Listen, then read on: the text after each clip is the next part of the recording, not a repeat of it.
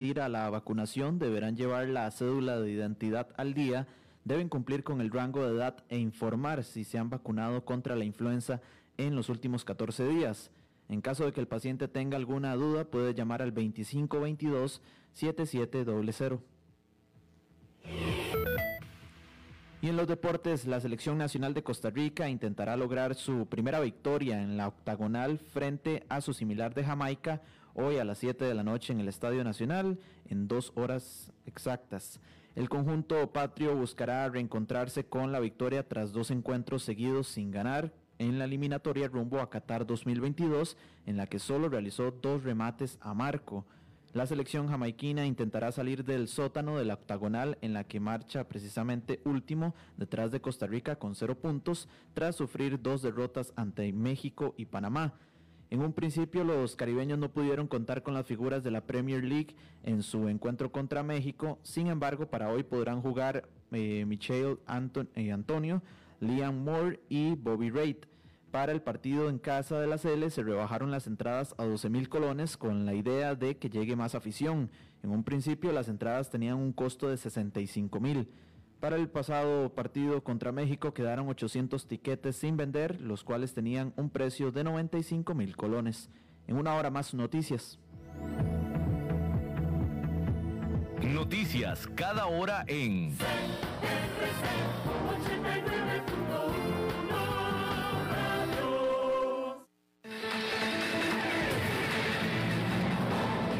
Más noticias en nuestra web, crc891.com. Seguimos en Facebook, Instagram y Twitter como CRC891 Radio y en Telegram como Noticias CRC. Más noticias cada hora.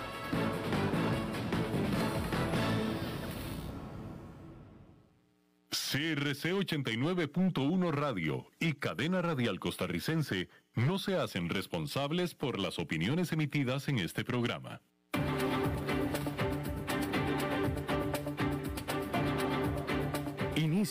A las 5 con Alberto Padilla. Un programa diseñado con el objetivo de llevarte diariamente un tema de actualidad, acompañado siempre de reconocidos editorialistas, de lunes a viernes a las 5 de la tarde por CRC 89.1 Radio. A las 5 con Alberto Padilla. Hola, ¿qué tal? Saludos, bienvenidos a esta emisión de A las 5 con su servidor Alberto Padilla. Muchísimas gracias por estarnos acompañando.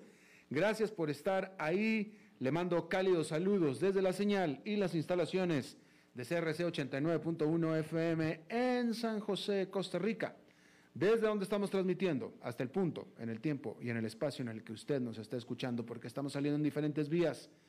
Por ejemplo, en Facebook Live, en la página de este programa, a las 5 con Alberto Padilla así como también en podcast. Ahí estamos en las principales plataformas para ello. Spotify, Apple Podcast, Google Podcast y otras cinco plataformas importantes más. Aquí en Costa Rica este programa que sale en vivo en este momento a las 5 de la tarde se repite todos los días a las 10 de la noche aquí en CRC 89.1 FM. Tratando de controlar los incontrolables al otro lado de los cristales el señor David Guerrero y la producción general de este programa desde Bogotá, Colombia a cargo del señor Mauricio Sandoval. Bueno, este martes, la adopción de Bitcoin como moneda de curso legal por parte del empobrecido país de El Salvador se vio empañada por protestas callejeras, fallas técnicas y lo realmente peor de todo, un desplome en el valor de esta controvertida moneda digital. Vámonos por partes. ¿Qué salió mal? Bueno, pues casi todo. Lo que podía salir mal en el primer día. Chivo Wallet, que es la aplicación de almacenamiento creada por el gobierno, no estaba disponible de inmediato en las principales tiendas de aplicaciones. Hay que decir que al final del día había aparecido ya en las plataformas de Apple y de Huawei. Cientos de personas marcharon contra Bitcoin en varias protestas en la ciudad capital, según informó el Financial Times y otros grandes medios más. Pero el problema mayor fue que el precio de Bitcoin comenzó el día en alrededor de 53 mil dólares, antes de caer hasta un 19% según datos de Coinbase. Desde entonces, la moneda digital ha recuperado algunas pérdidas para negociarse cerca de los 47.270 dólares. El presidente de El Salvador, Nayib Bukele, populista de derecha, que es la fuerza impulsora detrás de la iniciativa Bitcoin, tomó con humor la dramática caída de precios, escribiendo con una carita de broma en su Twitter, ha comprado en la caída. Lo dijo en inglés, buying the dip. También se unió a los partidarios de las criptomonedas en línea para elogiar a las principales empresas como McDonald's por aceptar bitcoins.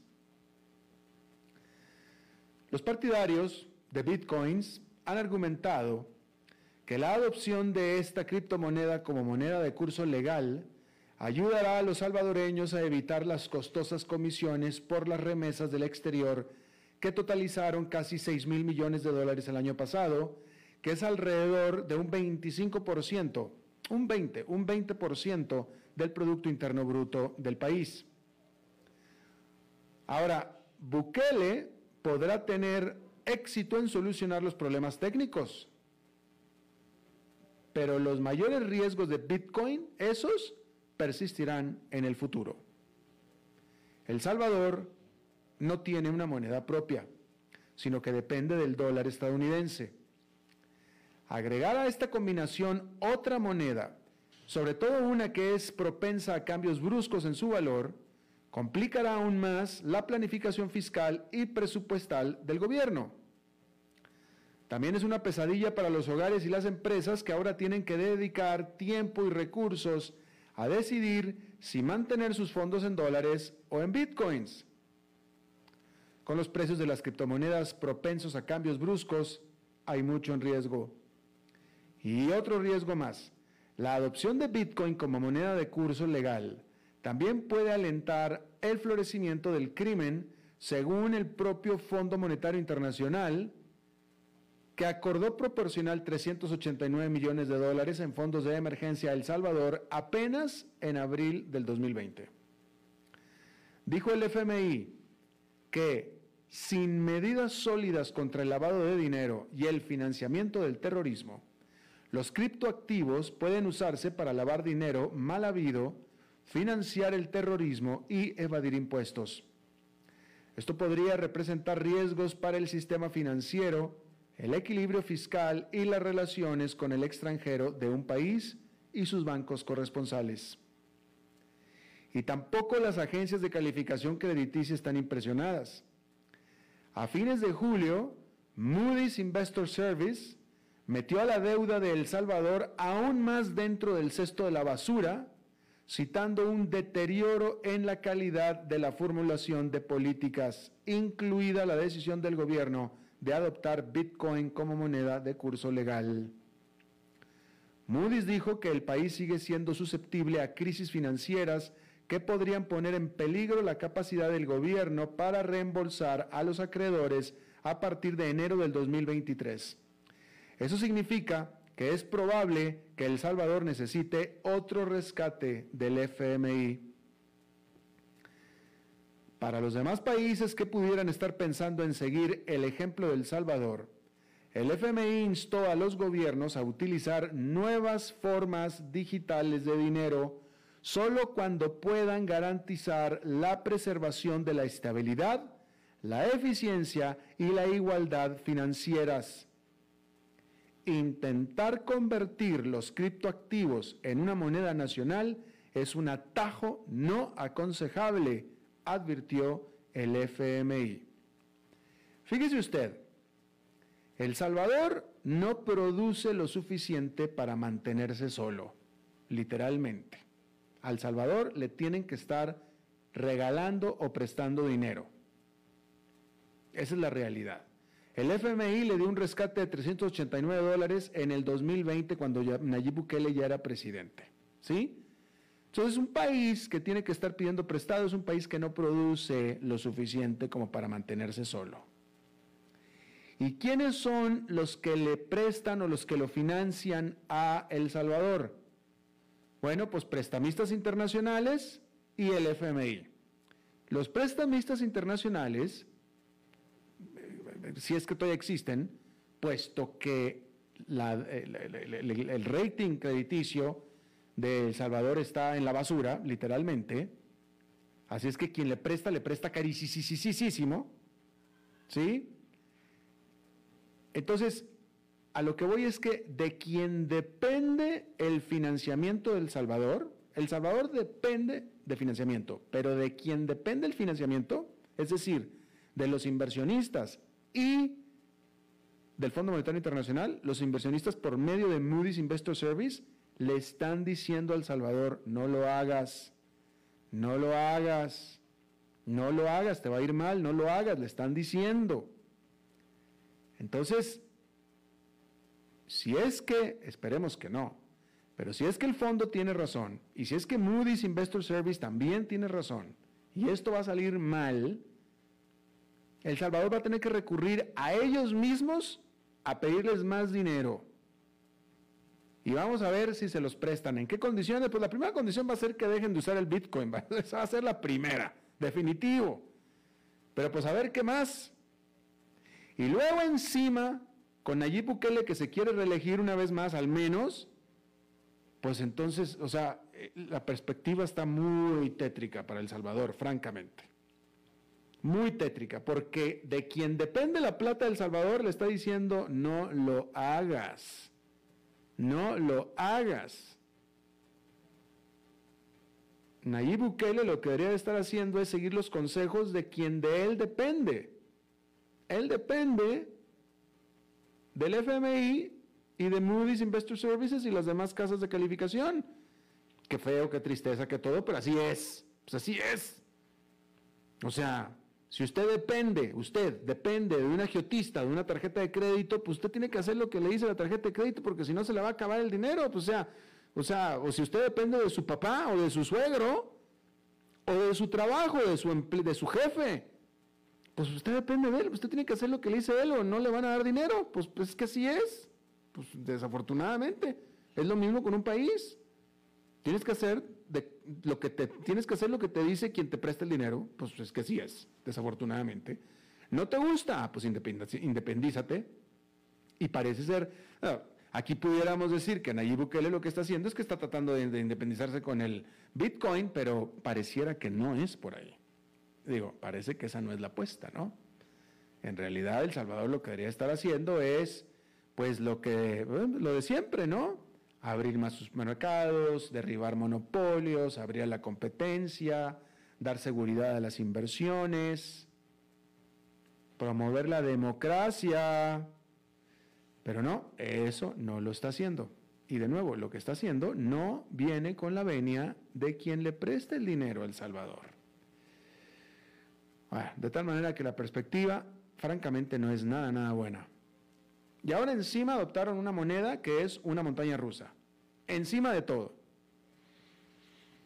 Bueno, el nuevo fondo de inversión de BlackRock en China, que es el primero propiedad en su totalidad de una empresa extranjera en ese país, ha traído ya mil millones de dólares de inversionistas chinos solo en su primera semana de operación. El administrador de activos más grande del mundo dijo el miércoles que el fondo que se estableció oficialmente esta semana ha traído a más de 111 mil inversionistas. Comenzó a ofrecer productos de inversión al público chino individual a fines del mes pasado. Estamos muy orgullosos de lograr este hito para nuestro negocio de administración de fondos en China y estamos agradecidos por el apoyo abrumador de los inversionistas en ese país, dijo BlackRock. El anuncio de BlackRock se produce días después de que la compañía fuera duramente criticada por el influyente filántropo multimillonario George Soros por sus esfuerzos en China, los cuales calificó como un error. El lanzamiento del nuevo producto de BlackRock se produjo pocas semanas después de que recomendara a los inversionistas meterse de lleno a activos chinos. A estos Soros escribió en su editorial en el Wall Street Journal, verter verter miles de millones de dólares en China ahora es un trágico error. Es probable que los clientes de BlackRock pierdan su dinero y lo que es más importante, dañará los intereses de seguridad nacional de Estados Unidos y otras democracias. Soros destacó la reciente represión de Xi Jinping contra las empresas privadas que considera una prueba de que el régimen considera a todas las empresas chinas como instrumentos del Estado de Partido Único. También hizo referencia a una enorme crisis que se está gestando en el mercado inmobiliario de China y los esfuerzos de Xi Jinping por redistribuir la riqueza. Estas tendencias, dijo, no son buen augurio para los inversionistas extranjeros. ¿Quién tiene la razón? ¿BlackRock o, Soros? Bueno, pues como todo en la vida, el tiempo será quien lo dirá. Bueno, seguramente usted, como cualquier otro, no pasa mucho tiempo pensando en los contenedores de carga. Y no se sienta mal porque, de nuevo, nadie lo hace, nadie se pone a pensar en los contenedores de carga.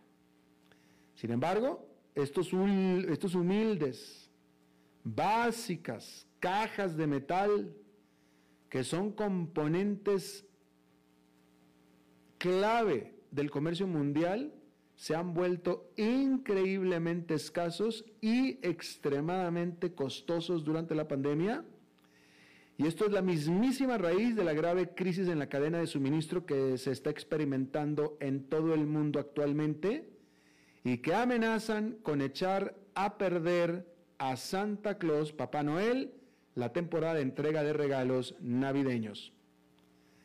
Antes de que llegara el coronavirus, las empresas podían alquilar un contenedor de 20 o 40 pies con relativa facilidad, lo que les permitía mover mercancías a bajo costo.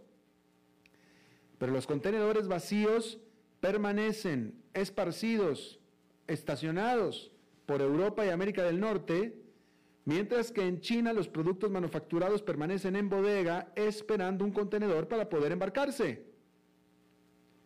Y el resultado de esto es lo siguiente. Hace un año, las empresas pagaban aproximadamente 1.920 dólares para reservar un contenedor de acero de 40 pies en una ruta estándar entre China y Europa, según datos de Drewry, que es una consultora de investigación marítima.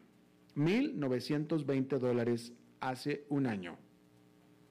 Hoy están gastando más de 14 mil dólares por lo mismo, un aumento de más del 600%. Mientras tanto, el costo de comprar un contenedor se ha duplicado. Los expertos de la industria de los contenedores no están seguros de cuándo comenzarán a bajar los precios. Pero están de acuerdo en una cosa, la situación no se resolverá pronto y esta será una Navidad muy difícil. Yo se lo dije, bueno, déjeme, le termino de leer la nota. Por ejemplo, Jean Seroca, que es director ejecutivo del puerto de Los Ángeles, ha dicho que los problemas de la cadena de suministro podrían persistir hasta el 2023. Yo se lo dije aquí la semana pasada y se lo reitero. Si usted tiene oportunidad de comprar de una vez el regalo de Navidad que quiere regalar el 25 de diciembre, cómprelo de una vez. Y me refiero a que si lo ve físicamente en la tienda, si lo ve físicamente en la tienda, cómprelo de una vez. No si lo ve en Amazon o si lo ve en Mercado Libre, porque ahí sí se va a tardar, se va a tardar muchísimo. Yo compré un aparatito electrónico, un Fire Stick. Un aparatito, una cosita chiquita electrónica. Ya van a ser dos meses, todavía no llega. Y me prometieron, ellos me habían dicho que llegaba en dos semanas. Y ya van dos meses, todavía no llega. Entonces, si ve por el estante donde usted vaya caminando un regalo que le gusta para esta Navidad, cómprelo de una vez porque para diciembre probablemente no esté o va a estar mucho más caro. Vaya comprando de una vez sus regalos, se lo digo. Acuérdese que se lo dije yo en septiembre 8. Es más, se lo dije desde antes, se lo dije el primero de septiembre. Bueno, después no nos eche la culpa ni a mí ni a Santa Claus, ¿ok? Bueno, Vamos a cambiar de tema. A ver, ¿qué le voy a informar? Déjeme le informo. Vámonos para acá. Vamos a decir que... Eh, bueno, hay que decir que en México la Suprema Corte de Justicia votó unánimemente para despenalizar el aborto en todo el país. Y esto lo hizo la Corte Suprema de Justicia.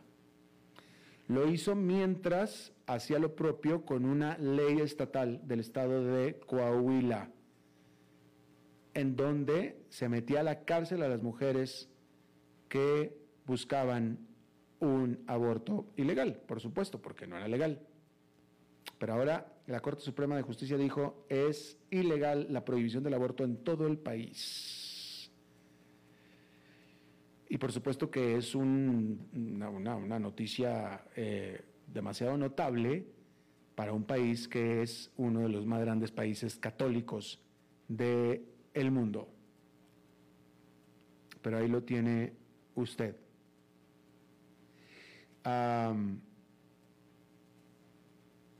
y con, vaya, con razonamientos bastante interesantes, hay que decir, ¿eh?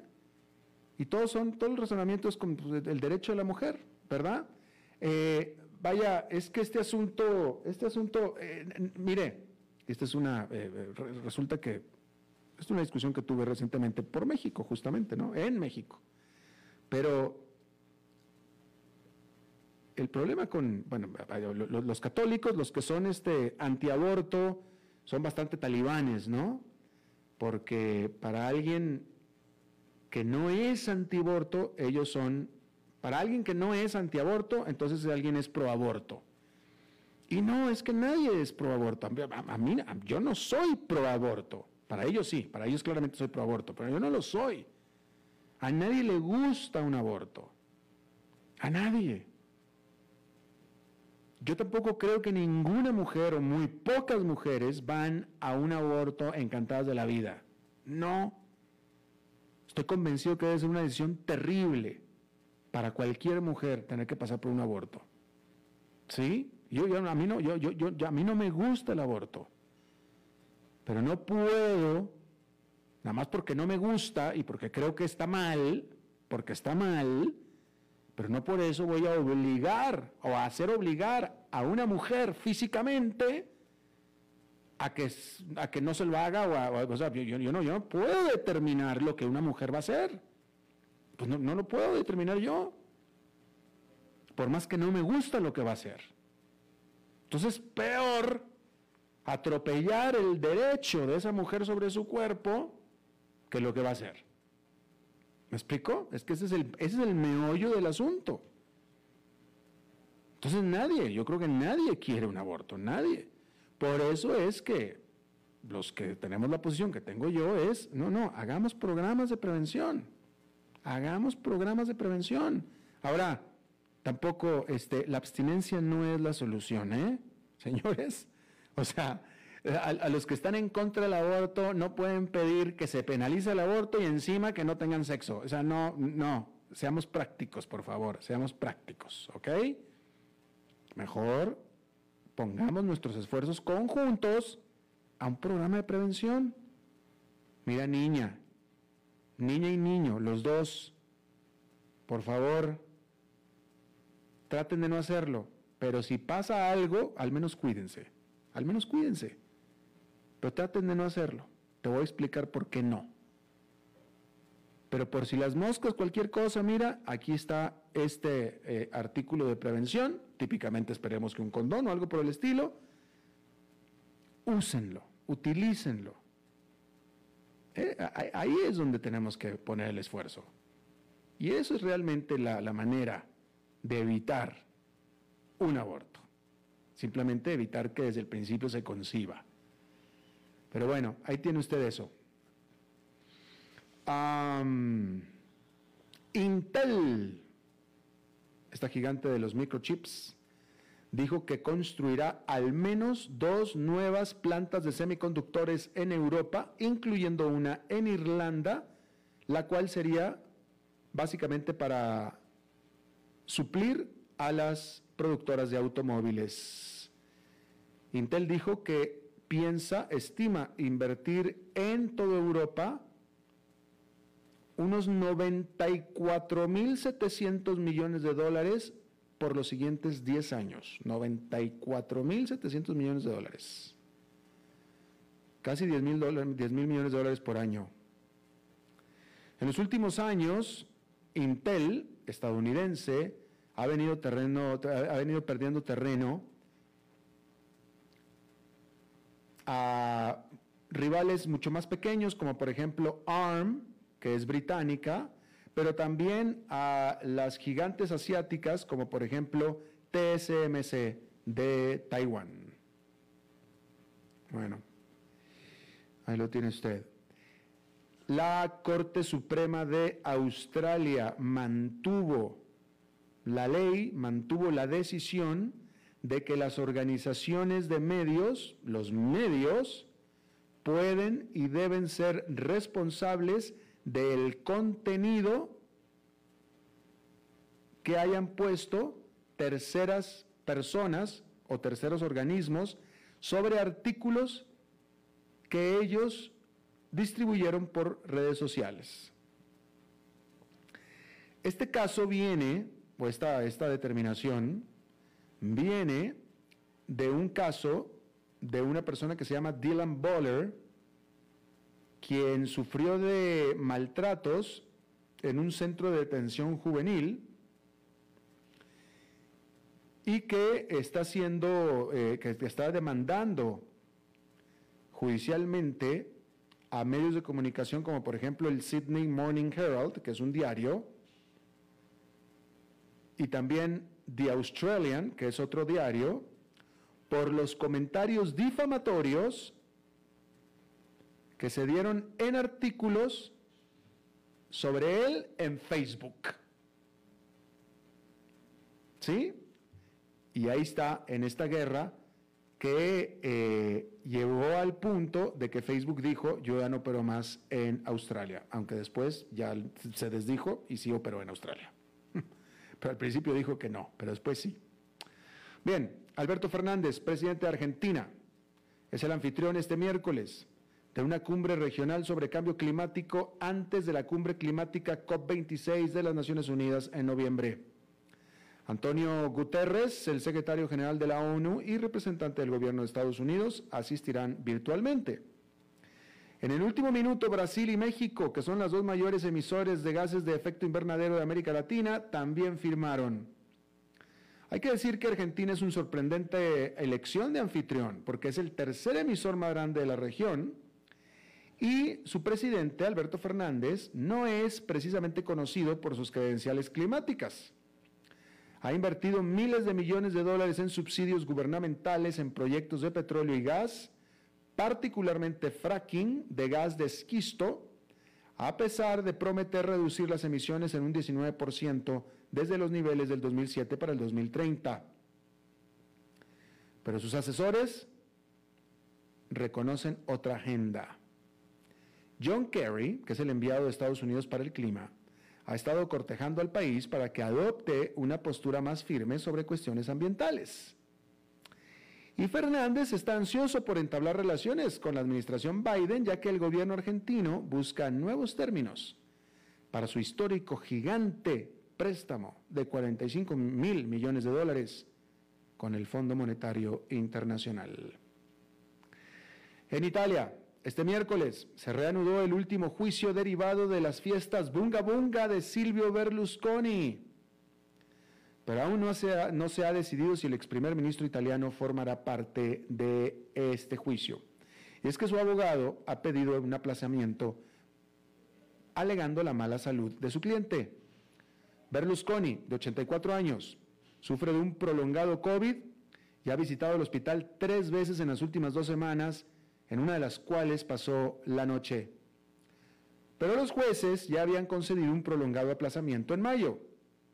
Dado que los abogados de Berlusconi han retrasado otros juicios hasta que expiren los cargos, el tribunal puede exigir pruebas independientes de su estado o bien separar su caso del de los demás acusados.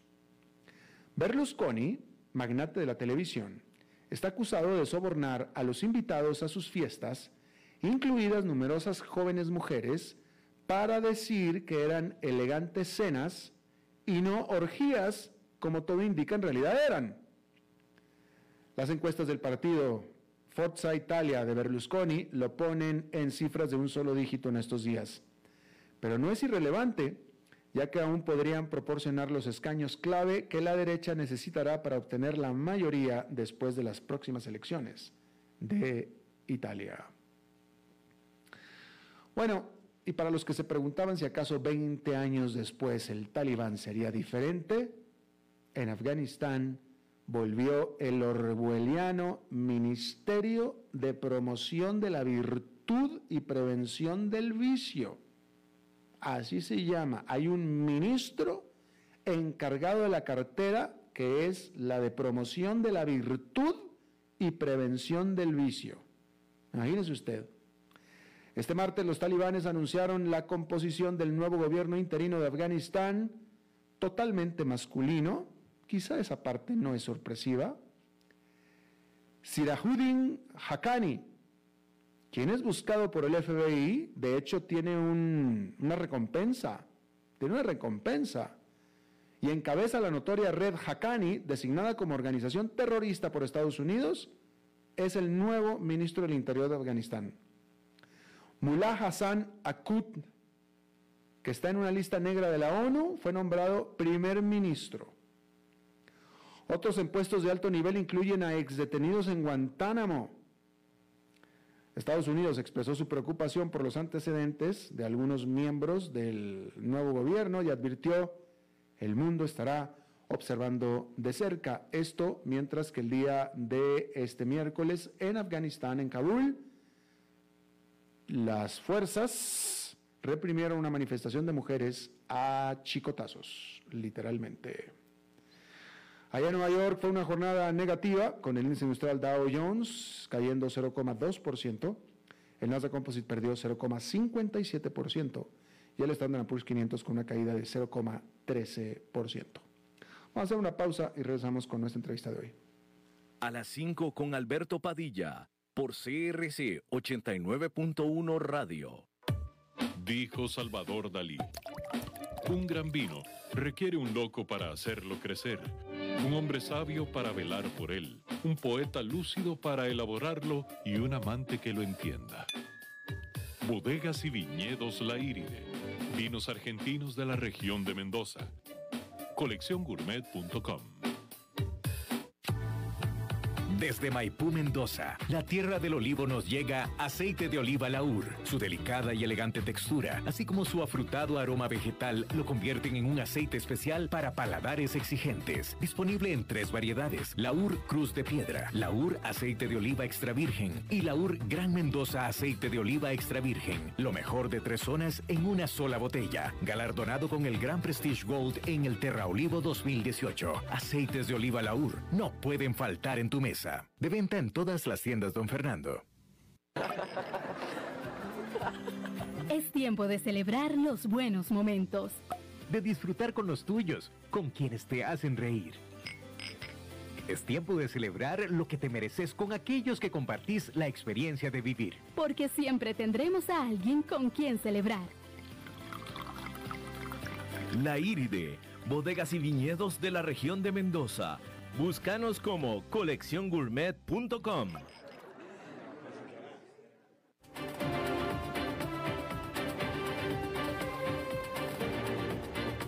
Seguimos escuchando a las 5 con Alberto Padilla. Gracias por continuar con nosotros. Bueno, anoche, eh, un poquito hace unas 23 horas aproximadamente, 22 horas, hubo un fuerte sismo en la parte central de México, que se produjo en la costa, en Acapulco, pero eh, se sintió de manera muy, muy fuerte en la Ciudad de México. Pero de nuevo, fue más fuerte en otras partes fuera de México, ¿no? un sismo importante de 7,1. Y no sé si usted recibió y vio algunas de las imágenes, fue un sismo fuerte, muy, muy, muy fuerte Yo le agradezco muchísimo a Arturo Iglesias Mendoza, él es director del Servicio Sismológico Nacional, nada más el director del Servicio Sismológico Nacional de México, que esté con nosotros. Eh, señor Iglesias, muchas gracias. Encantado, muy buenas tardes. Gracias. Este, a ver, a, mí me da la impresión, eh, señor director, y usted me va a decir, pero me da la impresión de que México últimamente ha estado temblando más y más fuerte que en otras regiones de América Latina y siempre en septiembre, director. Sí, hay, hay una percepción eh, de que ha estado temblando los últimos años más en el mes de septiembre. Eh, en principio, eh, hasta donde podemos entender, digamos, es una, una coincidencia, pero tampoco es del todo tan cierta, porque, por ejemplo, los dos temblores recientes que fueron intensos y también en magnitud relativamente grandes, no ocurrieron en septiembre, ¿no? El, pasado sismo importante ocurrió el 23 de junio del 2020, del año pasado, y el anterior, digamos, ocurrió el 16 de febrero del 2018. ¿En la misma zona, director? ¿Cómo? No, no en la misma zona. No, no en la misma zona. Y, digamos, este, tampoco en, en, esta zona donde ocurrió este sismo, pues eh, en el pasado reciente han ocurrido sismos en septiembre, ¿no? Para nada. Claro. Eh, ¿Y qué hay de la fuerza? Me parece que México ha estado dando la nota últimamente de fuertes terremotos o fuertes sismos por sobre cualquier otra zona de América Latina. Pues em, eh, de repente ocurren aquí, de repente ocurren por allá, ¿no? Pero eh, em, resulta que no, no es em, especialmente más grande, que no se puede decir. Eh, eh, que en otras partes de América Latina, ¿no? Eh, es cierto que hay, hay, digamos, algo que son como magnitudes típicas, ¿no? En México, las magnitudes típicas de los sismos, de los sismos grandes son de un poco menos de, de 8, ¿no? Pero, por ejemplo, en Sudamérica, ¿no? Los sismos, pues, pueden llegar a ser muchísimo más grandes como, como todos sabemos, ¿no? y en la región de Centroamérica, pues son eh, típicamente como los, los sismos de México, a veces un poco más pequeños, sí. Pero eh, digamos, en los últimos años, si uno toma una muestra suficientemente larga de tiempo, eh, no, no este, se puede ver algo, algún sesgo particular. es cierto que este sismo de anoche fue casi de la misma magnitud que el último, bueno, no que el último, pero que aquel sismo del 19 de septiembre de hace unos cuantos años que cayó en el aniversario del sismo anterior, ¿es cierto que fue la misma magnitud? Sí, prácticamente la misma magnitud. Este, eh, digamos, eh, la, escala de magnitud es una escala en eh, un poco gruesa, es decir, 7.1 en términos de algo que se llama momento sísmico, es este, bastante diferente a 7.06, por ejemplo, que es lo que eh, en esta ocasión estimamos. Pero digamos, en términos generales sí es eh, más o menos del mismo tamaño, pero la diferencia eh, fundamental es que el sismo de, del 2017 ocurrió pues este, mucho más cerca de la Ciudad de México. Mm. La relación de la distancia con, y, y, la magnitud entonces hace que desde luego aquel fuera pues muy destructivo no solo para la Ciudad de México, pero para ciudades importantes del centro de México. ¿Y, por qué este sismo que también abarcó a varias ciudades importantes del centro de México no fue tan destructivo como aquel? Es una muy buena pregunta. supongo que la respuesta en parte es porque en la costa eh, del de, el Pacífico mexicano, donde ocurren sismos muy seguido, pues eh, se construye con con códigos eh, sismoresistentes pues eh, eh, importantes, ¿no? Mm. Pero sí es una buena pregunta, ¿eh? digamos que todavía estamos tratando de entender pues bien qué pudo haber pasado. Bueno, también hay otra parte de la respuesta que es obvia, y es que la Ciudad de México, donde ocurrieron algunos de los daños importantes en el sismo del, del 17, sufre de un efecto de amplificación muy importante de las ondas. Por el suelo por el tipo de suelo, sí. Y también eh, un alargamiento de, las, de los eh, tiempos del movimiento fuerte en el terreno. Entonces, eso combinado eh, es parte de la explicación. Claro, claro. Ahora, me da la impresión también, y, lo digo así como impresión, porque no lo puedo asegurar, porque no, no, no me metí a estudiar este asunto, pero me da la impresión de que en aquella ocasión del 17, los edificios que se cayeron eran más bien todos como de una cierta época, como de los eh, 70s, 80s, los edificios, o incluso hasta más nuevos, porque los edificios de toda la vida de la Ciudad de México, incluyendo los coloniales, esos ahí están como si nada. Más o menos. Por ejemplo, en el, en el no, no, o sea, tiene razón en, en un aspecto, pero hay una, hay una, una, una un ejemplo muy interesante, eh, una, una, eh, un, un, monumento que se llama el Monumento a la Madre, que está en una zona de la Ciudad de México. El Monumento a la Madre es un monumento que tiene muchos, muchos años y desde luego estaba antes de 1985 inclusive, que es el gran sismo que afectó a la Ciudad de México. ¿no? Eh, el Monumento a la Madre no le pasó nada en 1985, sin embargo, en el sismo de, del 17 eh, cayó, ¿no? Eh, y em, fíjese, en la zona de Morelos, donde hay un patrimonio histórico muy importante de la época colonial sobre todo, sufrió muchos daños toda esa, esa zona. Entonces, em, es, es, cierto que en algunas zonas de la ciudad el tipo de construcciones que, que más eh, sufrieron eh, fueron estas construcciones que usted menciona. Pero digamos, si uno amplía un poquito la, el, espectro, este, se pueden ver otros daños importantes. Claro. Eh, este, este terremoto de anoche que fue en la costa, ¿generó una alerta de tsunami? Generó inicialmente una, una prevención por el, el Sistema Nacional de, de, Alerta de Tsunami. está operado por la Marina entonces, eh, lo, que, como funciona es el servicio sismológico eh, proporciona, digamos, la magnitud lo más rápido que se puede y ellos eh, con, con, los datos que tienen de magnitud y unas, digamos, estimaciones, ven si puede haber o no el riesgo de un tsunami importante. Entonces, creo que en los primeros momentos del sismo, a pesar de que no era un sismo muy grande, la estimación inicial fue 6.9 y luego, luego varió, eh, entonces, eh, con esa estimación y la posición, pues les daba una, una, una especie de, alarma, ¿no? Pero no una alerta de evacuación para nada, ni mucho menos. Eh, ¿Existe precedente, existe historia en México de terremotos en México, en la costa de México, que hayan generado tsunamis?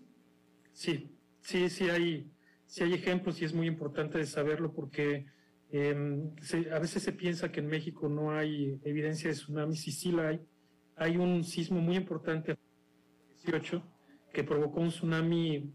Desde luego no, no, eso fue antes de la era instrumental, ¿no? No había sismógrafos, pero sí había las descripciones de, de los pobladores y parece que fue un tsunami de dimensiones pues muy, muy importantes y la magnitud del sismo eh, en función de esos daños se estima pues grande, ¿no? De, quizá de 8.2, 8 o más que eso.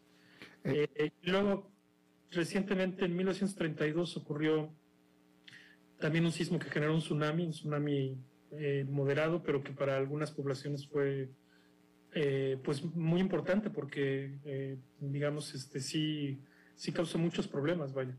y realmente otro tsunami génico fue en 1995 donde también hubo una un, un, pequeño tsunami, pero también causó problemas. Claro, ¿en qué año fue el primero el, el grande el tsunami grande?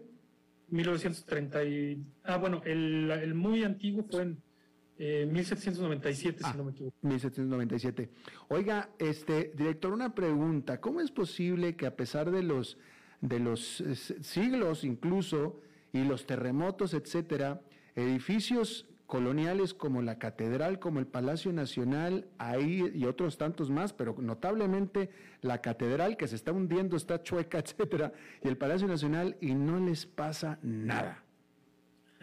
Sí, pues es el tipo de construcción, ¿no? Eh, especialmente, digamos, sí, desde luego, seguramente muy bien construidos, pero también porque su periodo de vibración es muy diferente al periodo de vibración del suelo y entonces eh, eh, no, no entran en un fenómeno que se llama resonancia que es crítico para las construcciones, ¿no? Entonces, eh, mire, un, ejemplo, digamos, bueno, que digo es exagerado, pero es bueno, es como si uno está en un barco, ¿no?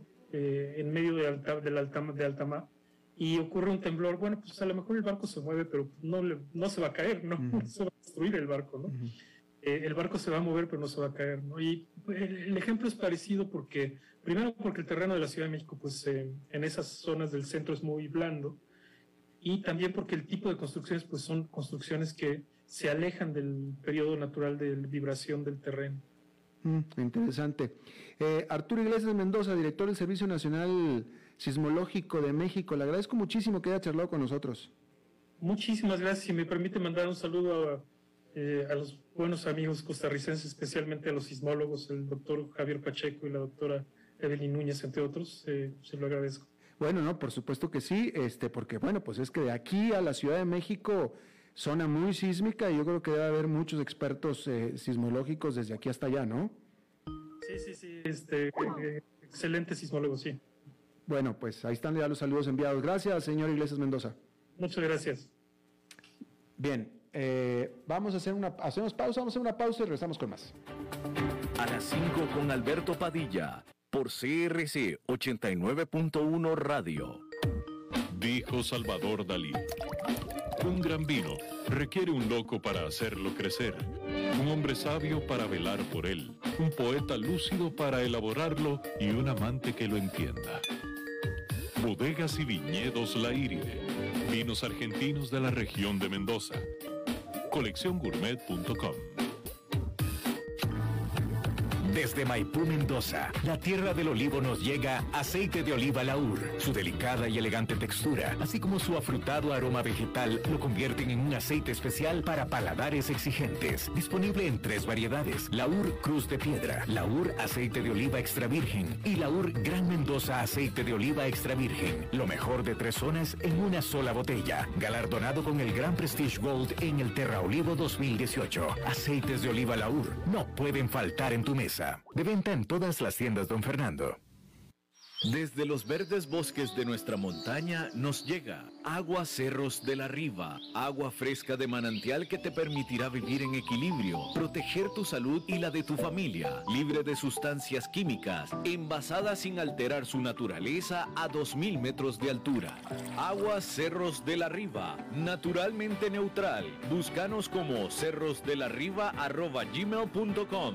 Llámanos al 8374-3229. Cerros de la Riva, Live Spring Water. Es tiempo de celebrar los buenos momentos. De disfrutar con los tuyos, con quienes te hacen reír. Es tiempo de celebrar lo que te mereces con aquellos que compartís la experiencia de vivir. Porque siempre tendremos a alguien con quien celebrar. La Iride, bodegas y viñedos de la región de Mendoza. Búscanos como colecciongourmet.com. you Desde Maipú, Mendoza, la tierra del olivo nos llega aceite de oliva Laur. Su delicada y elegante textura, así como su afrutado aroma vegetal, lo convierten en un aceite especial para paladares exigentes. Disponible en tres variedades: Laur Cruz de Piedra, Laur Aceite de Oliva Extra Virgen y Laur Gran Mendoza Aceite de Oliva Extra Virgen. Lo mejor de tres zonas en una sola botella. Galardonado con el Gran Prestige Gold en el Terra Olivo 2018. Aceites de oliva Laur no pueden faltar en tu mesa. De venta en todas las tiendas, don Fernando. Dijo Salvador Dalí. Un gran vino requiere un loco para hacerlo crecer, un hombre sabio para velar por él, un poeta lúcido para elaborarlo y un amante que lo entienda. Bodegas y viñedos La Iride, vinos argentinos de la región de Mendoza. Colecciongourmet.com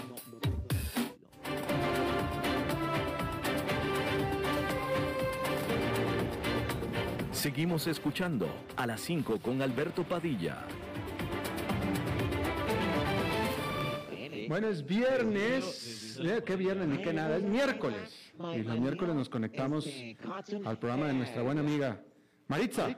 Mi vida preciosa. ¿Cómo estás? Mi amor, Cotton Head, are you there? I am here. Ay, yo me por un momento me asusté. Aquí estoy. Ay, mi vida.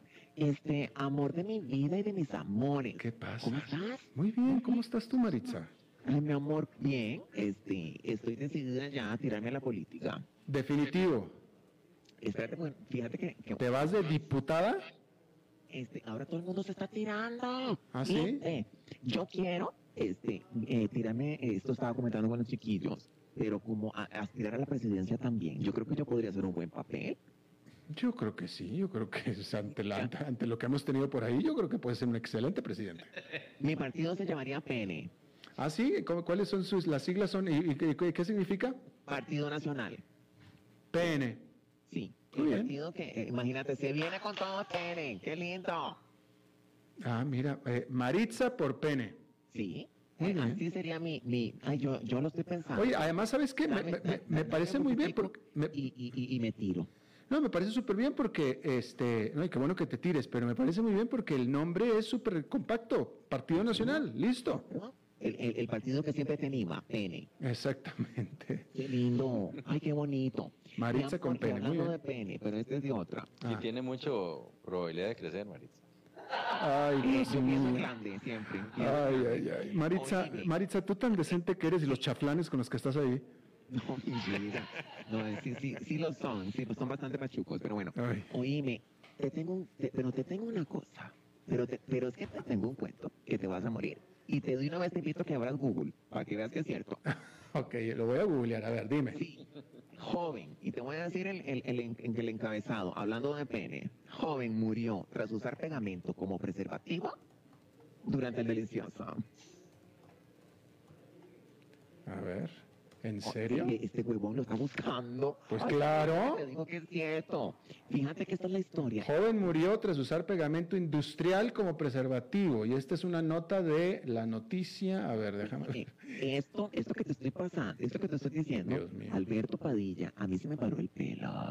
Fíjate que esto fue en la India. Esto fue en la India.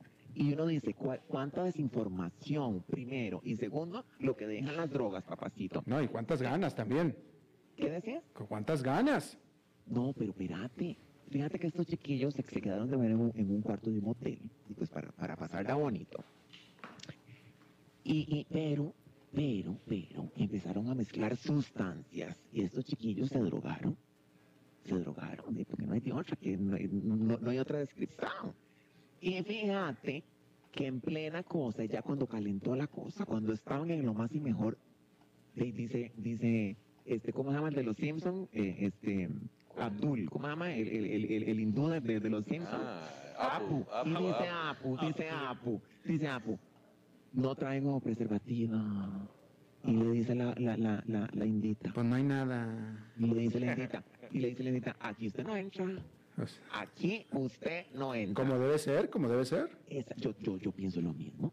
Entonces dijeron, ¿de qué hacemos? Pero, insisto, estaban drogados también. Albertico se fue forrando el pene y no el partido en, en pegamento industrial, según él, para que no le saliera nada y no embarazar a la, a- a la indita. Oye, pero quiero, supongo que, quiero suponer que era el pegamento con el que se estaban drogando. Exactamente. Digo, porque qué casualidad que sí había pegamento y no había condones. ¿Qué decías? Digo, que qué casualidad que sí había pegamento y no había condones, lo que pasa que era con lo que se estaban drogando. Esa es la juventud. Entonces, fíjate vos, fíjate vos, veme la clase de estupidez. Este, vos, ¿Alguna vez has tenido algún accidente casero vos en, en tu miembro, en alguna parte? Mm, no, un accidente no, no. No, pero accidente, qué sé yo, yo he oído que, se, que con, con que el zipper se, se- yo qué sé, eh, no, una patada, alguna cosa así. Porque dicen que es muy doloroso, yo eso no lo sé. Ah, no, bueno, eso dicen sí. que it's very hurt. ¿Cómo? Que, ¿Qué, dije? hace inglés, es muy doloroso. Ah, Alberto, it hurts a lot. Alberto, listen to me, baby. Imagínate lo que es vos, llenarte el miembrecillo con un pegamento. Pero por favor, trata de imaginar. No, no, pero... Lamentablemente, yo cuento esta noticia, pero estamos hablando de, una, de un occiso. Este indito murió. Lo encontraron inconsciente y pues, y, pues, fíjate que no, eh, no, mi chiquito no, no lo logró. Ay, no me estoy riendo. Eh, mi chiquito no lo logró. Este, él murió. Murió. Murió de una pega. Él murió. Oye, ay, Alberto, tengo un humor negro. Alberto. Eso. Ay, pero bueno, yo no lo estoy diciendo, me empatica, perdón. Este, Alberto, pero yo esto también lo digo para que los chiquillos que están oyendo, los adolescentes, se pellizquen, este, que no anden en tanta tontera. Este, No. Estamos hablando de, de- de- de un muertico. Eh, Y el otro, imagínate, este, eh, la, la- la familia de la novia demandando porque... Del novio. Eh, sí, de- este, de- de- de- de- demandando por el, por el miembro fallecido. Por el miembro caído. Uno se ríe. Pero, No, pero fíjate que ese es este, ese, ese, pues es notable porque, pues, vaya, yo no, yo, vaya, yo, yo drogas nunca he usado en mi vida, pero Porque no has querido. No, bueno, pero vaya, digamos que tomado he estado alguna vez, pero el punto al que quiero ir es que si hay una, si hay una parte del cuerpo que un hombre se cuida, es Sí. esa. Entonces yo no veo cómo alguien en, en- en ningún estado se va a poner, se va a poner nada y mucho menos pegamento, por favor. Bueno, yo te voy a decir una cosa. ¿Quién no en algún momento por accidente, como me pasó a mí, que me comí un brownie? Me comí un brownie con, o sea, con, con- con- con- eh, pues, ¿qué te voy a decir? Seguro Mario te lo dio, seguro Mario te lo dio. No, ay, bueno, yo no voy a, bueno, yo, yo no quiero ventilar cosas aquí. Pero fíjate que yo no sabía. Y me voy a, yo dije, qué rico. Y me voy apretando un brownie entero, Alberto. Este, oíme, oíme, yo tan golosa. Y fíjate que yo era un estado, yo decía, pero ¿qué es aquello? Y eso que era simplemente un brownie. Ahora estamos hablando de sustancias más fuertes. Yo sí entiendo que hagan una estupidez así porque vos perdés los estereos. Bueno, no, pero, pero, pero, bueno, pues sí, de, acuerdo, porque sucedió, pero vuelve a lo mismo. Si hay una parte del cuerpo que un hombre se cuida siempre en limpieza y en todo es aquello, pero Pero mi vida en tu sano, eh, en tu sano juicio, pero si ya tus, tus sentidos están alterados, ¿qué vas a hacer? Vos decís, todo me parece divino, poneme resistol, poneme poxipol ahí adentro, hombre. pues sí, pues de acuerdo que sí. Bueno, pues Maritza, este, eh, ¿con qué frase te vas a despedir? Por el pene. ¿Ah? ¿Votarías por mí? Claro que sí, por supuesto que sí.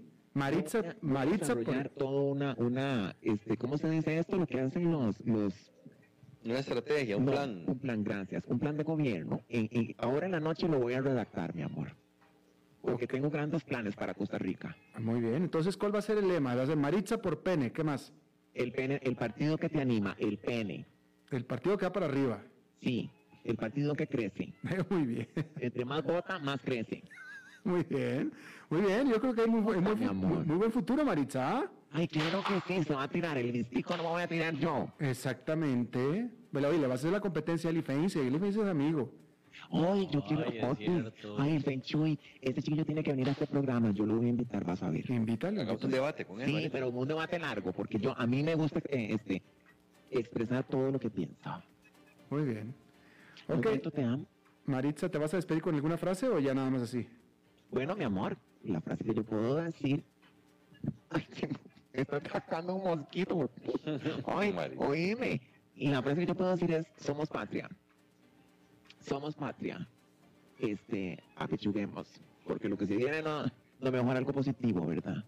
Ok, muchas gracias. Ok. Este. Buena, buena frase, muy bien. Albertito, mi amor, te amo. Lo que te puedo decir en este momento. Igual. Te mando todo mi amor. Y, y, y en la noche, bueno, hacemos el Zoom que siempre hacemos. Exacto. Ok. Gracias, Maritza. En la, en la- en la noche hacemos el Zoom, mi amor. Ok. A los OnlyFans. Gracias. Gracias, Maritza. Hasta luego. Bien, eso es todo lo que tenemos por esta emisión de A las 5 con su servidor Alberto Padilla. Muchísimas gracias por habernos acompañado. Espero que termine su día en buena nota, en buen tono. Y nosotros nos reencontramos en 23, en 23 horas. Que la pasen muy bien.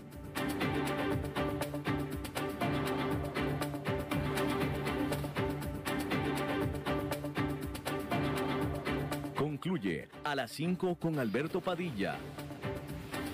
Un programa diseñado con el objetivo de llevarte diariamente un tema de actualidad, acompañado siempre de reconocidos editorialistas, de lunes a viernes a las 5 de la tarde por CRC 89.1 Radio, a las 5 con Alberto Padilla.